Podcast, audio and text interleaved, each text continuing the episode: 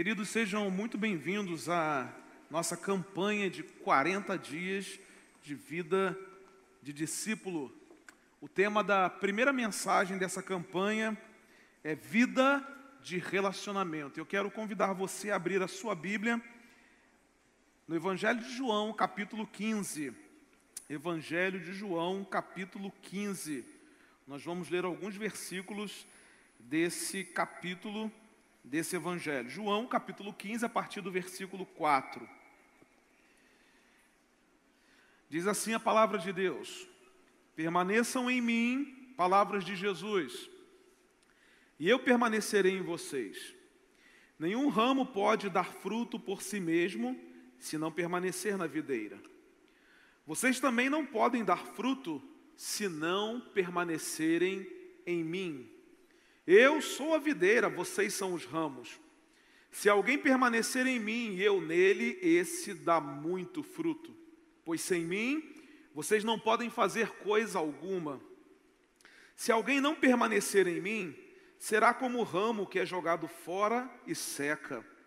Tais ramos são apanhados, lançados ao fogo e queimados. Se vocês permanecerem em mim e as minhas palavras permanecerem em vocês, Pedirão o que quiserem e lhes será concedido.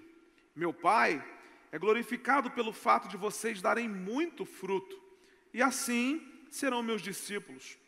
Como o Pai me amou, assim eu os amei. Permaneçam no meu amor. Se vocês obedecem aos meus mandamentos, permanecerão no meu amor, assim como tenho obedecido aos mandamentos de meu Pai, e em seu amor permaneço. Tenho-lhes dito estas palavras para que a minha alegria esteja em vocês e a alegria de vocês seja completa. O meu mandamento é este: amem-se uns aos outros como eu os amei. Ninguém tem maior amor do que aquele que dá a sua vida pelos seus amigos. Vocês serão meus amigos se fizerem o que eu lhes ordeno. Já não os chamo servos, porque o servo não sabe o que o seu Senhor faz. Em vez disso, os tenho chamado amigos, porque tudo o que ouvi de meu Pai, eu lhes tornei conhecido. Ao ler esse texto, queridos, é fácil a gente entender que o segredo para uma vida de discípulo é permanecer em Cristo. Se você tinha dúvidas sobre o que é uma vida de discípulo, hoje João através das palavras de Jesus, nos diz que esse segredo é permanecer em Cristo.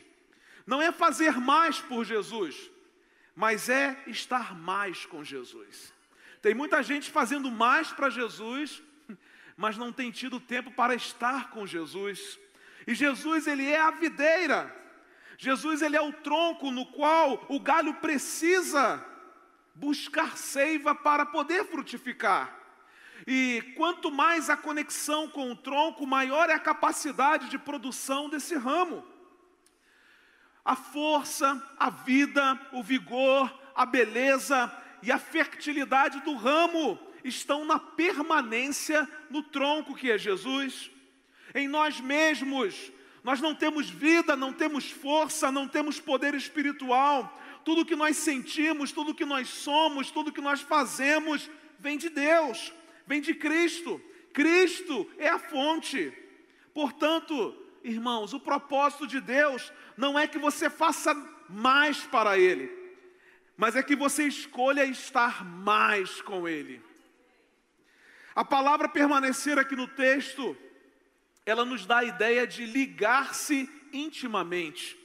Ou seja, Jesus ensina aos seus alunos que uma vida de discípulo requer uma vida de intimidade com Ele. Ao ler esse texto, a gente consegue perceber claramente que Jesus está ensinando: o que eu quero é ter vida de relacionamento com vocês, o que eu quero é ter vida de intimidade com vocês. Mas é interessante porque Jesus ele não se satisfaz meramente com uma obediência servil. Eu sirvo porque obedeço. Não, ele não se satisfaz com esse tipo de relacionamento. Ele vai dizer aqui que ele é amigo. E o amigo é diferente do servo. O servo trabalha para que o Senhor compartilhe com ele seus planos, mas esse Senhor não faz isso com o seu servo. Ele não compartilha seus planos, ele não compartilha sua obra, ele não compartilha os seus sentimentos com o seu servo. Mas o amigo de Jesus, ele tem não apenas a palavra de Jesus, mas ele tem a companhia de Jesus. E ele também tem o coração de Jesus. Que nessa manhã a gente seja servo, porque primeiro a gente é filho. E a gente só é filho porque a gente tem relacionamento com Jesus. E quando isso acontece, a gente tem a palavra de Jesus, a gente tem a companhia de Jesus e a gente tem o coração de Jesus. Então, a partir do, da vida de relacionamento dos discípulos de Jesus com Ele, o que é que nós podemos aprender nessa manhã? O que uma vida de relacionamento com Jesus requer dos seus discípulos? O que envolve uma vida de relacionamento com Jesus? E a primeira coisa que eu quero tratar com vocês aqui nessa manhã é que uma vida de relacionamento com Jesus envolve centralidade na palavra. Centralidade na palavra. Você recebeu um esboço ali na entrada, você pode preencher o seu esboço aí, ó. Centralidade na palavra.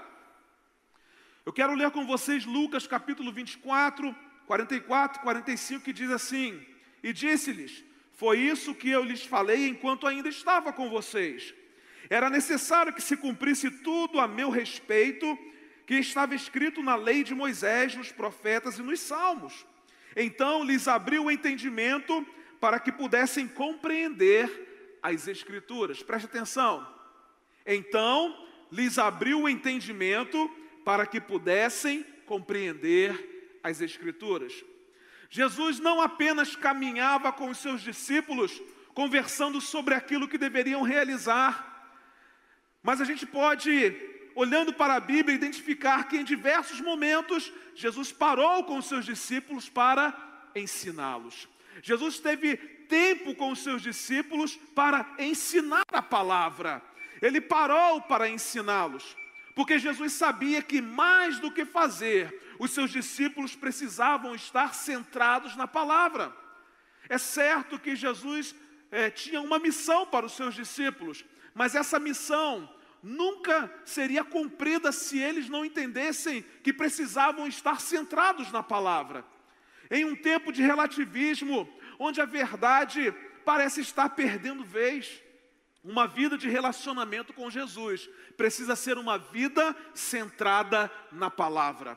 Um discípulo de Jesus, ele pode negociar muitas coisas na sua vida, mas ele não pode negligenciar ele não pode negociar, ele não pode abrir mão dos ensinamentos da palavra de Deus.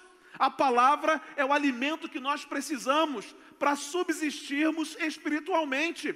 Se nós não nos alimentarmos da palavra, nós morremos espiritualmente. E é por isso que Jesus tinha tempo para parar com seus discípulos e dizer a eles: Olha, a palavra ensina sobre isso, a palavra ensina sobre isso, a palavra ensina sobre isso, as Escrituras falam sobre isso. O que Jesus queria dizer a eles é o seguinte: essa vida que vocês estão estabelecendo comigo, ela só pode ser uma vida vivida de verdade, um relacionamento legítimo, se vocês conhecerem a palavra, se vocês forem centrados na palavra. Discípulos que têm uma vida de relacionamento com Jesus, são discípulos centrados na palavra. E esses discípulos, eles mantêm a integridade em seus discursos, eles mantêm a integridade em seus ensinos, eles contribuem para a construção de um alicerce sólido de confiança, de autenticidade e se tornam agentes de mudança por onde eles passam. Irmãos, nós fomos chamados por Deus para sermos agentes de mudança onde nós estamos onde nós pisamos, onde nós chegamos. Mas para que isso aconteça, precisamos ter intimidade com Jesus. E essa intimidade, ela é baseada na palavra de Deus. Tem gente que só ora, ora, ora, ora, mas não gosta da palavra.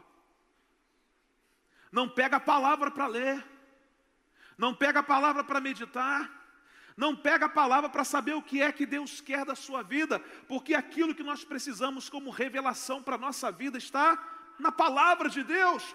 Então, como é que nós podemos manter relacionamento com Jesus? Através da palavra. Porque aquilo que aprendemos na palavra de Deus faz com que a nossa intimidade com Jesus aumente faz com que o nosso relacionamento com Jesus ele se aprofunde ainda mais. Por quê, pastor? Porque a palavra diz para eu não fazer determinado tipo de coisa, então eu não faço, e quando eu não faço, eu me aproximo ainda mais de Jesus. A palavra diz que eu preciso fazer algumas coisas, e quando eu faço, eu também me aproximo de Jesus. Então percebam, esse relacionamento ele só aumenta, aumenta e aumenta à medida em que nós conhecemos a palavra e aplicamos aquilo que nela está escrito.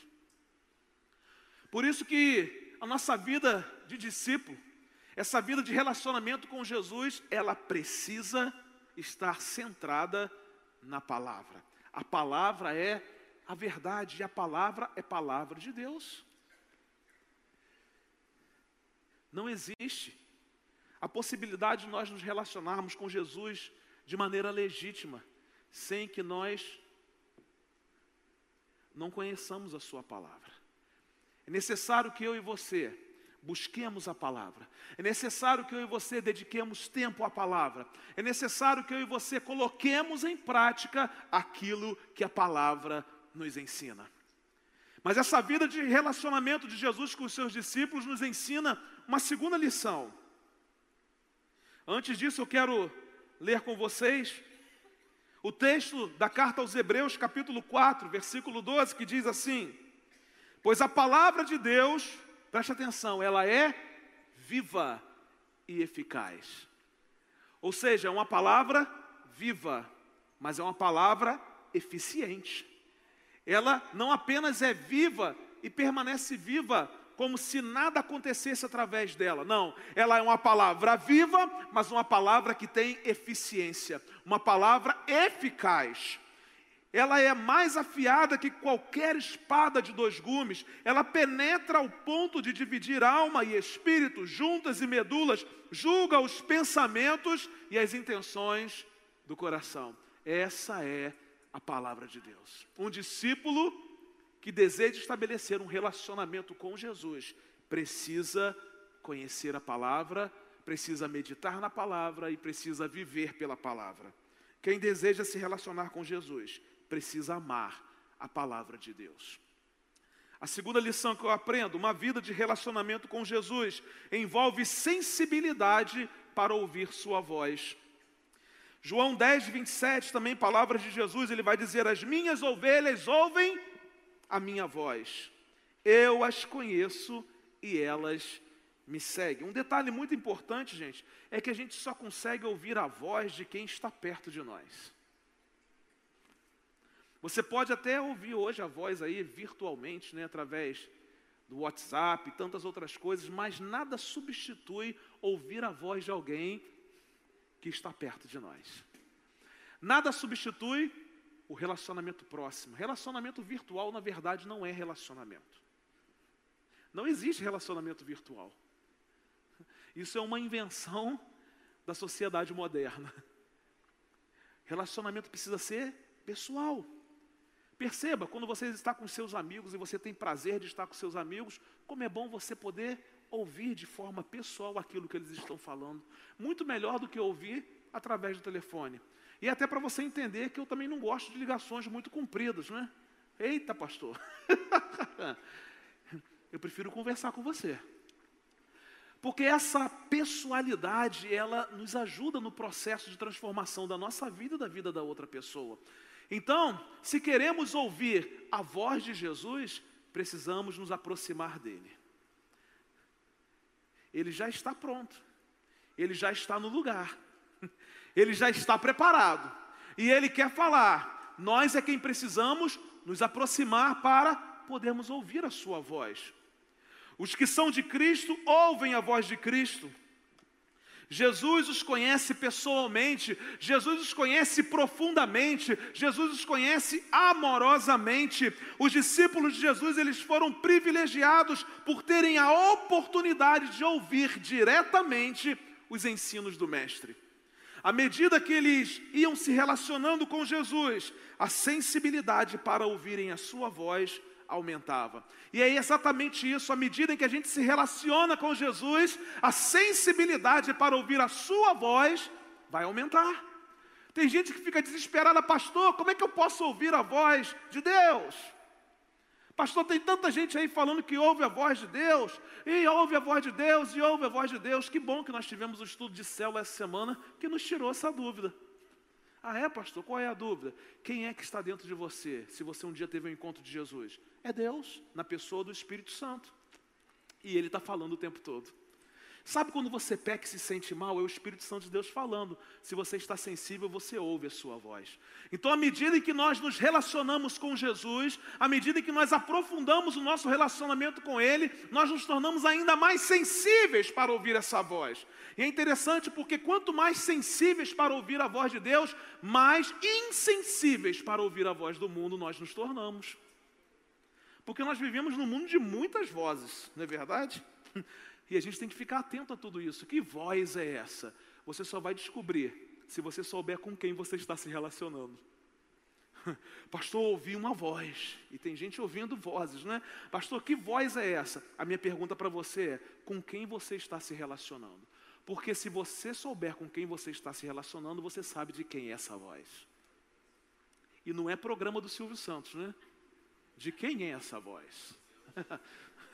Você só descobre de quem é essa voz se você estiver próximo. Ouvir Jesus não significa apenas escutar Suas palavras, mas também compreender e aplicar os seus ensinamentos na vida diária. Aliás, quem está sensível para ouvir a voz de Deus está sensível para colocar em prática aquilo que ele ensina. Os discípulos, com a sua simplicidade, demonstram que a verdadeira transformação ocorre quando nós nos tornamos sensíveis para ouvir a voz de Jesus e aprender com Ele. Os discípulos que ouviram atentamente a voz de Jesus, eles experimentaram milagres, eles testemunharam a sua compaixão e eles aprenderam a amar como Ele. Eu pergunto: vale ou não vale a pena estar sensível à voz de Jesus? Porque somente quem está sensível à voz de Jesus pode experimentar milagres, pode testemunhar da compaixão dele e pode aprender a amar como ele amou. Esses discípulos nos ensinam que a verdadeira grandeza está em ouvir a voz de Jesus, em absorver os seus ensinamentos. Por quê? Porque esses ensinamentos moldam o nosso caráter. Nesse mundo barulhento e agitado, é um desafio a gente parar para ouvir a voz de Jesus. A gente só quer correr, não é? E corre para lá e corre para cá. Já acorda desesperado, suado, né? Querendo correr para lá e para cá. Tem gente que é meio agitado, né? Mas irmãos, a gente precisa dar tempo para ouvir a voz de Jesus. Jesus quer falar e a gente está correndo. Jesus quer falar e a gente está com pressa. A gente não tem pressa para tanta bobagem que entulha a nossa vida. Mas quando se trata de ouvir a voz de Jesus, a gente tem uma pressa enorme. A gente está doido para sair correndo. O maior interessado nessa vida de relacionamento não somos nós, é Jesus. A iniciativa é dele. Ele corre atrás e a gente vai se distanciando. Ele corre atrás e a gente vai se distanciando. E aí ele fala, fala, fala. E às vezes as coisas acontecem na nossa vida, sabe por quê? Porque a gente não para para ouvir a voz de Jesus. A gente não para para ouvir a orientação de Jesus. A gente não para para ouvir a vontade de Jesus. E vida de relacionamento requer tempo. Tempo para a gente poder ouvir a voz de Jesus. E quanto mais a gente ouve a voz de Jesus, mais sensibilidade nós temos para continuar ouvindo a Sua voz, para desenvolver essa vida de relacionamento com Ele. Faz-se necessário ouvir Sua voz. Faz-se necessário descobrir a verdadeira alegria e plenitude que estão na busca constante pela presença de Jesus em nossas vidas. Então hoje é o dia da gente parar para ouvir a voz de Jesus. Irmãos, preste atenção. Não fica chato você estar com alguém, alguém está falando e de repente você levanta e vai embora? que fazem. Mas é um negócio complicado, não é? é? Eu não gosto. E eu falo pouco, né? Mas já pensou, você conversão, de repente a pessoa levanta e vai embora. Espera aí, não é assim que a gente faz com Jesus? Ele está falando, está falando, está falando. Deixa eu levantar que já está na hora de ir embora. Já ouvi muita coisa aqui, né? E não ouviu nada ainda. Ai, irmão, para um pouquinho. Para um pouquinho para ouvir a voz de Jesus. Sabe por que você tem andado aí tão amargurado, triste? Porque você só tem dado ouvidos para ouvir a voz desse mundo. Seu tempo todinho é dispensado para ouvir aquilo que não é a voz de Jesus. Mas discípulos que querem ter uma vida de relacionamento com Jesus precisam estar sensíveis para ouvir a sua voz. Uma terceira lição que nós aprendemos com esses discípulos: uma vida de relacionamento com Jesus envolve aprender dele continuamente. Mateus 11, 29 diz assim: Tomai sobre vós o meu jugo e aprendei de mim, porque sou manso e humilde de coração, e achareis descanso para a vossa alma. O que, que Jesus diz? Tomai sobre vós o meu jugo e aprendei de mim. Jesus não disse aprendei sobre mim, mas ele disse aprendei de mim. E aprender de Jesus deve ser o maior desejo do discípulo. Quem é discípulo quer ser como seu mestre é. O discípulo André, por exemplo, ele aprendeu a importância da generosidade ao testemunhar o milagre da multiplicação dos pães e dos peixes. O discípulo Tiago e o discípulo João aprenderam sobre humildade e serviço, observando Jesus lavando os seus pés. Maria, irmã de Marta, aprendeu a importância de priorizar o seu relacionamento com Jesus ao escolher sentar-se aos seus pés e absorver as suas palavras, mesmo em meio às distrações da vida. Aqueles que andaram com Jesus, aqueles que tiveram uma vida de relacionamento com Ele, aprenderam acima de tudo sobre o seu amor incondicional. Em momentos de fraqueza, Jesus acolheu pessoas com compaixão, ensinando que o perdão e o amor são a base de uma vida plena e satisfeita. Jesus ensinou pelo exemplo. Por isso que Jesus não disse para aquelas pessoas que estavam sendo oprimidas pelo governo romano: aprendam sobre mim. Jesus estava dizendo para eles assim: aprendam de mim, eu sou um exemplo para vocês. Aprendam de mim, olhem para mim, olha o que eu faço, olha a maneira como me comporto, olha como eu falo, olha o que eu ensino, aprendam de mim. Aprender de Jesus é, é, é absorver na própria vida o caráter e a essência de Jesus. Por isso que discípulos que decidem ter uma vida de relacionamento com Jesus desejam ser como Jesus é. Isso só acontece se nós desejarmos aprender dele continuamente. Todos os dias nós aprendemos alguma coisa. Todos os dias surge uma coisa nova. Hoje, então, no tempo da tecnologia, aquilo que a gente sabe hoje, semana que vem, já caiu por terra, não é verdade? Todos os dias a gente está aprendendo alguma coisa. Todos os dias nós precisamos aprender de Jesus. É contínuo esse aprendizado. É um aprendizado que a gente nunca vai se formar, porque é um aprendizado contínuo, até que a gente seja é, levado à presença do Senhor, até que Jesus volte é um aprendizado contínuo. Em cada situação da nossa vida, a gente poderia perguntar assim: como é que Jesus se comportaria nesse aspecto aqui? Porque se eu decido me comportar com Jesus, é porque eu me decido aprender dele. Você está diante de uma situação e fala assim: será que Jesus. É, o que é que Jesus faria nessa situação? Ah, Jesus faria isso, então eu vou fazer isso. Isso é aprender de Jesus. Irmãos, há coisas na nossa vida que a gente fala assim, não tem nada a ver. A gente está cansado de aprender sobre isso, né? essa relatividade. Diante de algumas coisas que você faz na sua vida diária, pode ser que não tenha nada a ver, mas pergunte assim: será que Jesus estaria nesse lugar que eu estou? Será que Jesus estaria fazendo isso que eu estou fazendo? Será que Jesus, precisando de um trocado, trabalharia nesse lugar, nesse evento, fazendo isso que eu estou fazendo? Será que Jesus, num carnaval, se vestiria com uma fantasia e desfilaria num bloco carnavalesco? E pasmem, porque alguns de nós fazemos isso.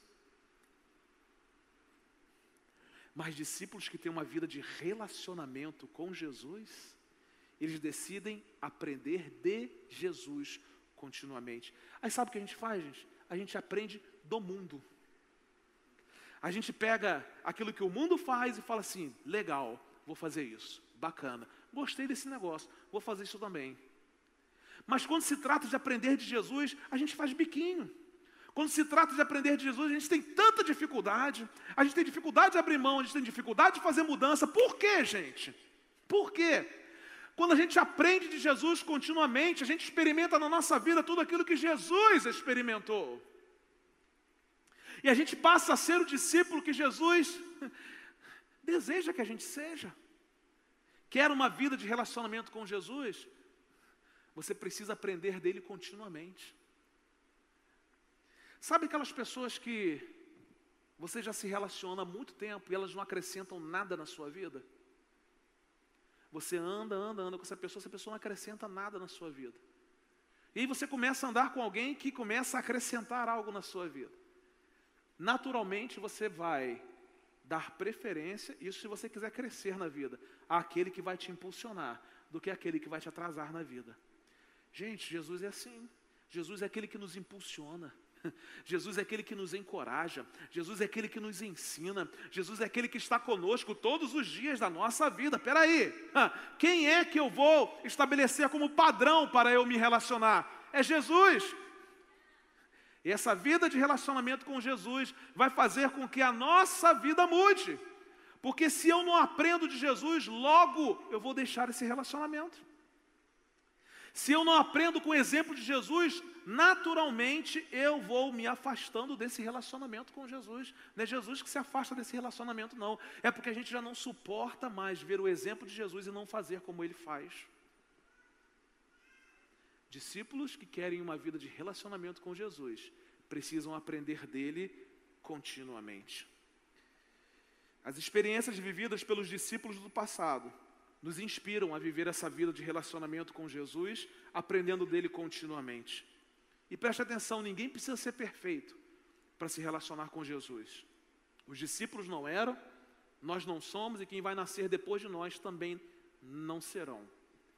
Mesmo sendo imperfeitos, devemos estar dispostos a aprender, crescer e aplicar as lições do Mestre em nossa vida cotidiana. Em quarto e último lugar, uma vida de relacionamento com Jesus envolve uma coisa muito importante que nós não gostamos de fazer: obediência incondicional e absoluta. Nós somos desobedientes por natureza. Então é um desafio ser obediente. Que bom que o nosso artista corrigiu, porque aqui está obediência. João 14, 23, Jesus respondeu: Se alguém me ama, obedecerá à minha palavra. Eu vou ler novamente porque há uma condição aqui nesse texto. Ele vai dizer: Se alguém me ama, obedecerá à minha palavra. Isso quer dizer que se a gente não obedece à palavra de Jesus, é porque a gente não o ama. E olha como é que ele completa o texto: Meu Pai o amará, nós viremos a Ele e faremos morada nele. Olha como é importante obedecer a Jesus. Primeiro, porque é uma demonstração de amor. E segundo, porque o Pai vai nos amar, virá a nós e nós faremos morada nele. Ao longo da história, os discípulos que escolheram obedecer a Jesus encontraram nele uma fonte inesgotável de destino e propósito. O grande problema é que nós não sabemos quem somos e nem onde nós queremos chegar. E por quê, pastor? Porque nós não temos uma vida de relacionamento com Jesus. Porque quanto mais nós nos relacionamos com Jesus, mais nós sabemos o nosso destino e o nosso propósito. Seguir os ensinamentos de Jesus não apenas moldou a vida dos discípulos do passado, mas também trouxe uma profunda transformação. Eles entenderam que a obediência é incondicional, e eu quero explicar aqui o que é uma obediência incondicional. Quem é pai sabe, às vezes vai pedir alguma coisa o filho, O filho até obedece, mas ele impõe algumas condições, já viu? Não, eu faço, pai, mas libera um trocador. Lava o meu carro, meu filho, lavo. E vai sobrar quanto no final aí, né? Dez reais para a gente tomar um açaí, fazer alguma coisa. Então, às vezes, nós, como filhos, nós até obedecemos, mas a gente impõe algumas condições. Ah, eu vou obedecer, mas aí, quebra um galho, né? Faz um negocinho diferente aí, não é verdade? E às vezes, com relação a Jesus, a gente faz a mesma coisa. Olha, a gente vai obedecer, mas espera aí, isso aqui dá para a gente dar uma maquiada? eu, eu vou obedecer, mas essa parte aqui do processo não dá para a gente negociar, não, Jesus. O que, que é uma obediência incondicional? É aquela obediência que a gente não impõe condições para obedecer, simplesmente ele fala e a gente obedece. E é uma obediência por prazer, por prazer de saber com quem nós estamos nos relacionando. Essa obediência também precisa ser absoluta, uma obediência que ela é incondicional, mas uma obediência que também é completa. Completa, porque também obedecer e fazer cara feia é melhor desobedecer. Porque obedecer e fazer cara feia é quase a mesma coisa do que desobedecer. Ou é a mesma coisa. Porque você não está com vontade de fazer. E às vezes a gente faz isso, né? Obedece, mas faz de cara feia. É obediência incondicional, mas é uma obediência também absoluta, completa. Aqueles discípulos do passado, eles entenderam que a obediência incondicional e absoluta a Jesus não era um fardo, mas uma oportunidade para grandes descobertas. Pedro, por exemplo, ao receber a ordem de lançar as redes em águas mais profundas, experimentou uma pesca maravilhosa. Irmãos, uma coisa eu tenho certeza: todas as vezes que você obedecer de forma incondicional e absoluta, algo extraordinário vai acontecer. Mateus, o cobrador de impostos, deixou tudo para seguir Jesus. A sua obediência não apenas transformou a sua vida, mas inspirou outros a fazerem o mesmo. Destacando aqui que a obediência a Jesus é uma escolha que impacta não somente a vida do indivíduo, mas também a vida daqueles que estão ao seu redor. As pessoas vão dizer assim: Mas você fez isso? Fiz, fiz, porque é melhor obedecer ao Senhor. Texto que nós pregamos aqui na semana passada. O que vocês acham? Que a gente vai obedecer a Deus ou vai obedecer a vocês? nós não podemos deixar de falar daquilo que nós temos visto e ouvido. A consequência, sofreram lá na mão do Sinédrio, estavam correndo risco de vida, mas não importava, o que importava para eles era obedecer aquilo que Jesus havia pedido a eles para fazerem. Irmãos, não importam se as circunstâncias que nós vamos sofrer elas serão boas ou ruins diante da obediência que a gente vai diante dessa obediência incondicional e absoluta a Jesus. O que importa é que Jesus está conosco. O que importa é que todas as condições necessárias para que a gente obedeça, elas já estão prontas. Já está tudo feito. E é por isso que quando essa obediência transforma a nossa vida, ela também impacta a vida de quem está à nossa volta. Não existe a mínima possibilidade de uma vida de relacionamento saudável com Jesus sem que haja obediência incondicional e absoluta a Ele. Ao obedecermos a Jesus, nós encontramos o verdadeiro propósito de Deus para as nossas vidas. É interessante porque a obediência não é apenas seguir regras, mas é uma resposta ao chamado divino. Como discípulo de Jesus, que deseja ter uma vida de relacionamento com Ele, será que você tem sido obediente a Ele? Próprio Jesus, nesse texto que nós lemos no início dessa mensagem, disse para os seus discípulos: Vocês serão meus amigos, se vocês fizerem o que eu ordeno. Eu fiquei alguns dias quase pronto para servir no terceiro batalhão de infantaria, o famoso terceiro BI. Estava lá fazendo todo o meu processo no terceiro comando. E uma frase me marcou. Nunca mais eu esqueci, desde o primeiro dia que eu cheguei lá. Tinha uma frase assim: lá na terceira companhia: obedecer é tão nobre quanto comandar. Nunca mais eu esqueci. Porque qual é o nosso desejo? Comandar. Mas qual é o privilégio? Obedecer. Qual é a nossa, qual é a vontade que rasga dentro de nós? Comandar, ordenar. Mas qual é o prazer? Obedecer. Não existe prazer em comandar, mas existe prazer em obedecer. Não existe privilégio em comandar, existe privilégio em obedecer. Não existe alegria verdadeira em comandar, existe alegria verdadeira em obedecer. Obedecer é tão nobre, tão nobre quanto comandar. Você pode ficar em pé? Obedeça ao pastor nessa manhã.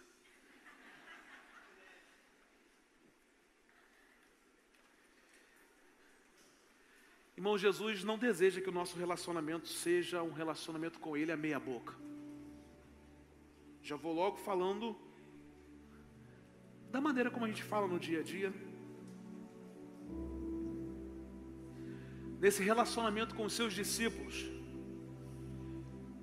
Jesus anseia por intimidade e Jesus anseia por profundidade. Esse nível de relacionamento que Jesus requer dos seus discípulos é o nível de relacionamento onde seus discípulos precisam estar centrados na palavra. É o nível de relacionamento onde seus discípulos precisam estar sensíveis para ouvir a sua voz.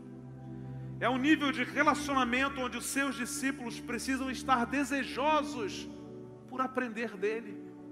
E é um nível de relacionamento onde os seus discípulos estejam prontos para obedecê-lo de forma incondicional e absoluta. E eu quero perguntar para você aqui nessa manhã: você deseja ter um, uma vida de relacionamento com Jesus? De verdade ou de mentirinha, como tem sido até aqui? Hein? Quem são os discípulos que nessa manhã desejam ter um relacionamento de verdade com Jesus. Se você é um discípulo que chegou aqui nessa manhã e tinha um relacionamento a meia boca com Jesus, mas hoje deseja ter um relacionamento profundo e íntimo com Ele, eu quero orar por você. E tudo começa com um posicionamento. Ah, pastor, vou mais uma vez aí na frente. Já começou dando suas justificativas, né? E quem é bom de justificativa é ruim de quebrantamento. Mas você quer ser um discípulo que deseja ter um relacionamento íntimo e profundo com Jesus? Deixe seu lugar, vem aqui à frente. Quero orar por você. Você está aí nessa manhã? Pode deixar seu lugar, pode vir aqui. Eu quero orar por você. Quero orar pela sua vida. Nós vamos cantar uma canção. Enquanto nós cantamos essa canção, você pode deixar o seu lugar. Eu só vou pedir que vocês abram os corredores. Não para na frente do corredor, não. Isso. Você, esse discípulo, deixe seu lugar, vem aqui, eu quero orar pela sua vida. Vamos cantar essa canção, vamos adorar ao Senhor. Enquanto cantamos essa canção, você pode deixar o seu lugar e eu vou orar por você no final dessa canção.